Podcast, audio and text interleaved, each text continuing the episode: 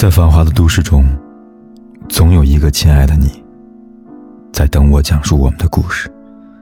今天的你过得还好吗？我是凯子。你可以在微信公众号里搜索“凯子”，凯旋的凯，紫色的紫。每天晚上，我都用一个故事陪伴你。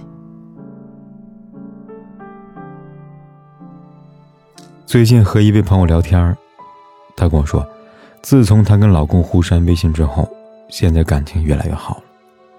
好奇之下，我问了她前因后果。原来，朋友自打跟老公跨过了七年之痒后，两个人的关系也变得有些冷淡。每次工作完回家，不是一个忙着做家务，一个忙着看小孩，就是各自盯着自己的手机和电脑。因为没有太多的交流，日子就过得越发平淡了。有次，朋友备好饭菜准备吃饭，叫了好几遍，他都没有吭声，心里存着气，因此他整整一天都没有跟老公讲话。然而对方压根没有意识到他生气了，跟没事人一样，该干嘛干嘛。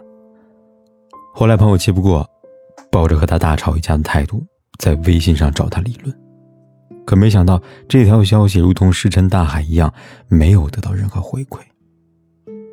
于是，他一气之下。把老公的微信给删了。虽然后来，她老公解释说，那段时间刚好接手一个大项目，忙到脚不沾地，所以没有及时回消息。但自从两个人微信删了之后，就再也没有加回去。起先觉得没有必要，可后来呢，慢慢发现，两个人的交流变得比以往多了。朋友说，以往明明都有对方的联系方式，可就是懒得找他聊天，即便有事儿。也是微信上简单几句话之后，便再无后续了。可删掉微信后呢，某次突然有事找他了，下意识翻开微信发现没有他，于是开始通过打电话或者回到家之后交流。渐渐的，发现彼此的话越来越多了。朋友这番话，让我想起了尼采曾经说过的：“婚姻生活犹如长期对话，一旦两人之间少了交流的欲望。”那再好的感情，也终会变得面目全非。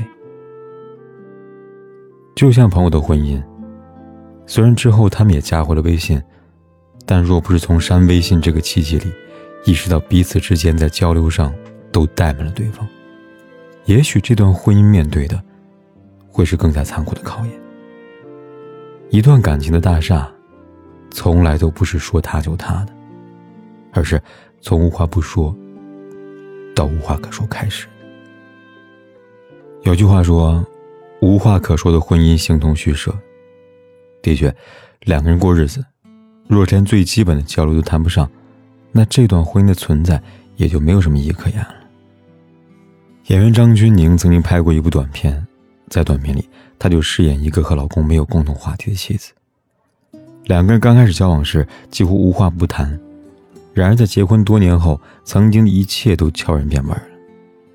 短片的开头，妻子从外面回到家，进门的时候看到坐在沙发上工作的丈夫，她跟丈夫说：“我刚碰到我楼的陈太太了，她女儿长得好快啊。”而回应她的是一片寂静。妻子接着问：“你饿了吗？”然而，空荡的房间里除了敲键盘的声音，再无其他回声。之后。一个忙着工作，一个安静的看电视。两人再无其他交流。一段婚姻就像得了失语症，陷入沉默。明明是夫妻，最终却变成了最熟悉的陌生人。说起来，有点残酷，可这却是许多人的婚姻写照。之前呢，便有媒体做过一项关于婚姻第一杀手的调查。他们采访了四万多名女性，结果发现呢，婚后双方没有共同语言的这个选项，打败了出轨、外遇和暧昧。真正杀死婚姻的，不是那些被鄙弃、不可原谅的背叛，而恰恰是夫妻之间，再也无话可说了。刘震英说啊：“一个人的孤独不是孤独，一个人找另一个人。”一句话找另一句话，才是真正的孤独。当交流成为了需要按部就班、例行完成的事情，彼此没有了想要分享的心情，倾诉感情的欲望，孤独也会随之侵蚀婚姻，最后，婚姻便会走向幻灭。人和人之间感情的建立，好好说话真的太重要了。再好的感情，也会被无话可说打败。再好的感情，都是从有话可说开始。前段时间刚刚公布喜讯的赵又廷和高圆圆这对夫妻，赵又廷呢曾经做客金星秀，被金星问到他在婚姻当中的状态，他说了一个词：狂说。在旁人印象当中，赵又廷沉默寡言，可在高圆圆面前，他总有说不完的话，聊不完的天儿。我乐于和你分享在我身上发生的一切。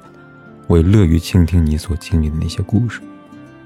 检一段感情的好坏，其实并不需要多么高深的测试，看看彼此怎么说话就知道了。正如知乎上某个匿名大叔说的那样，夫妻之间只要好好说话，感情都不会差哪去的。就拿我跟我老公来说吧，我们工作再忙，每天都还是会给彼此一点时间来增进感情。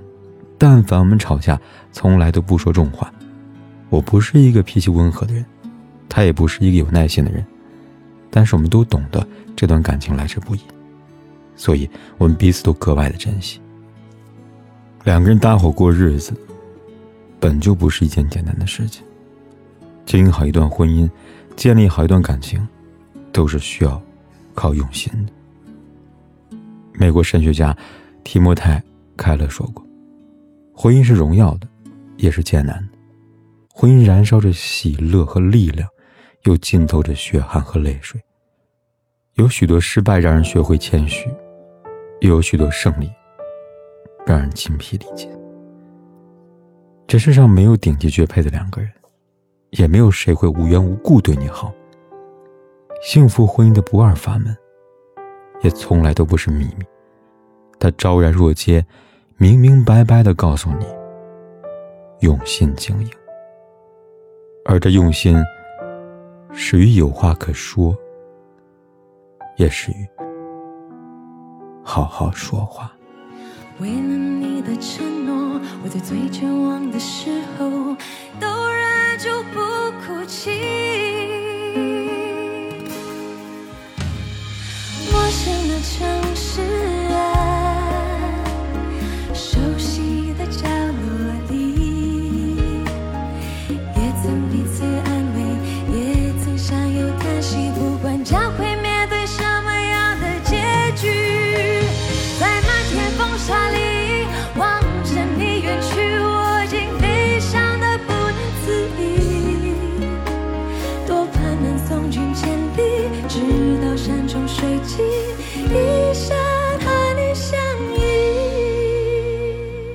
管天有多黑，夜有多晚，我都在这里等着，跟你说一声晚安。